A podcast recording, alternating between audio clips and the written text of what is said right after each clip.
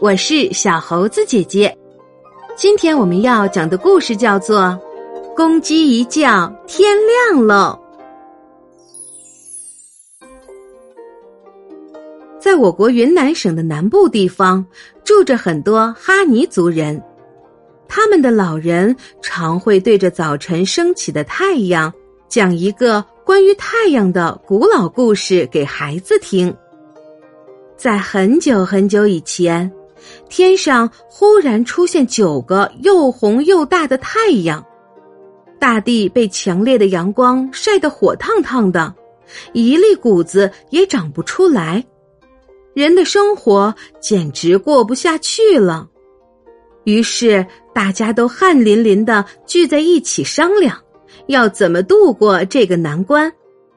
一个聪明人说：“以我的想法嘛，只要用一个大簸箕把太阳遮起来就行了。”大家听了都眼睛一亮，觉得这个办法果然聪明。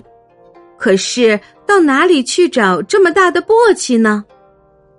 就算有这么大的簸箕，又怎么把它挂上天呢？大家想到这儿又发愁了。以我的看法嘛，干脆大家全躲到山洞里去，这样可就不怕太阳晒了。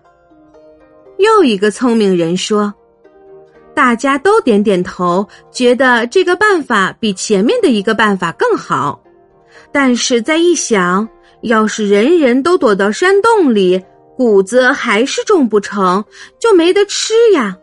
商量了半天，大家又摇头叹气了。这时候，忽然一个人从石洞中走了出来，他打着赤膊，腰杆粗壮的像根大树干，头发乱的像蓬野草。原来他是力气大。箭又射得好的俄普普罗，俄普普罗望望大家，大声地说：“躲藏逃避全不是办法。依我的意见，我们得勇敢的面对九个太阳，把他们射下来才行。怎么可能射得到？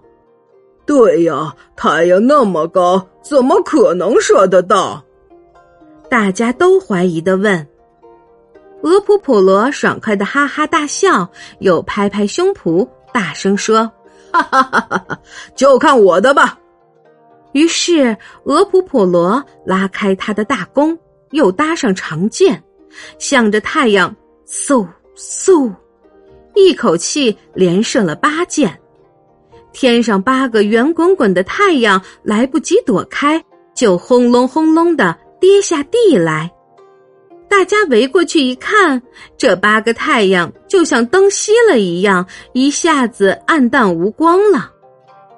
俄普普罗很高兴，正想射出第九支箭，天上的最后一个太阳看见苗头不对，已经连滚带爬的躲到大山背后去了。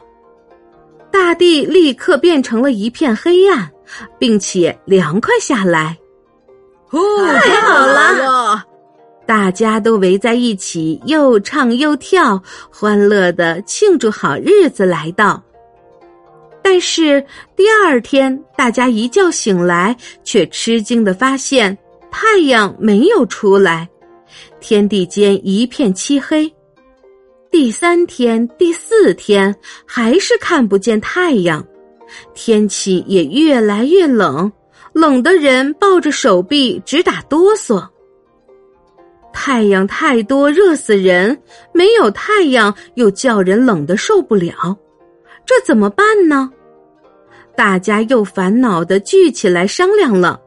一个人说：“我们得把躲起来的太阳叫出来，日子才好过呀。”派谁去呢？有人问。大家都说：“太阳再也不会相信人了。”派人去是不行的，最好请声音最悦耳动听的鸟雀去劝他出来吧。什么鸟雀的声音好听呢？大家马上想到了黄莺，就去请黄莺帮大家这个忙。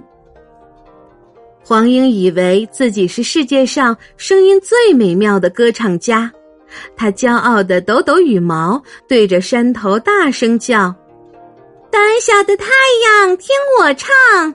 胆小的太阳，快出来！”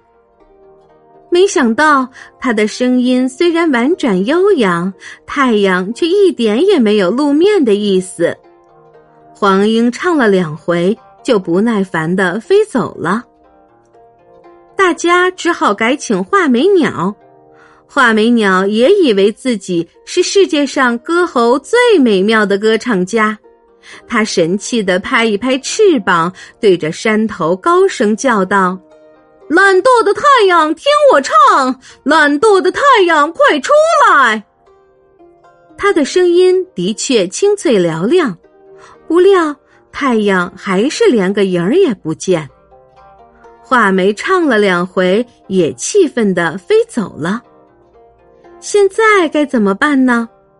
大家想了又想，忽然想起了那只羽色斑斓的大公鸡。他虽然不是最出色的歌唱家，但是嗓子也还不坏，又一向勇敢勤劳。大家就决定去请大公鸡出来呼唤太阳。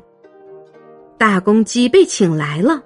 他扬起脖子，挺着胸膛，对着山头谦虚的叫道：“勇敢的太阳，听我说！勇敢的太阳，跟我来！”大公鸡的声音浑厚极了，一波一波传出林子，传上天空，传到大山的背后去了。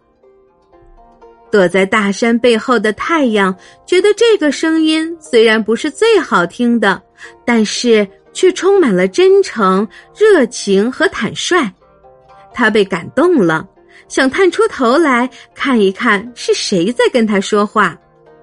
可是想到其他太阳被射下去的情景，心里又实在害怕。过了一会儿，大公鸡涨红着脸，有耐心的叫道：“勤快的太阳，听我说！勤快的太阳，跟我来！”但是太阳还是迟疑着，不敢迈出脚步。当大公鸡第三次热情的呼唤太阳的时候，连他头上的鸡冠都变红了。只听他叫道：“温暖的太阳，听我说！温暖的太阳，跟我来！”这时候。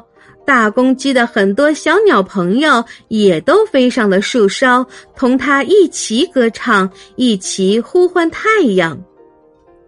太阳觉得大公鸡和小鸟呼唤它的声音既和谐又亲切，相信现在出来不会再有危险了。于是他鼓足勇气，从大山背后探出又圆又红的脸来。一刹那，整个天地又充满了光明和温暖。从此以后，每天清晨，当公鸡叫了三遍，太阳就跟着出来了。亲爱的小朋友，在我国的各民族中，都流传着各种归奇壮丽的与太阳有关的神话。今天这个故事是云南哈尼族的神话。不过，他们的英雄俄普普罗射下的却是八个太阳。从故事中，我们不难发觉，人不但要向困难挑战，也要和整个世界协调合作，这样才会有光明美好的未来。好啦，今天的故事就是这些内容。喜欢小猴子姐姐讲的故事，就给我留言吧。也欢迎你把今天的故事和你的好朋友们一起分享。关注小猴子讲故事，收听更多精彩内容。我们明天再见。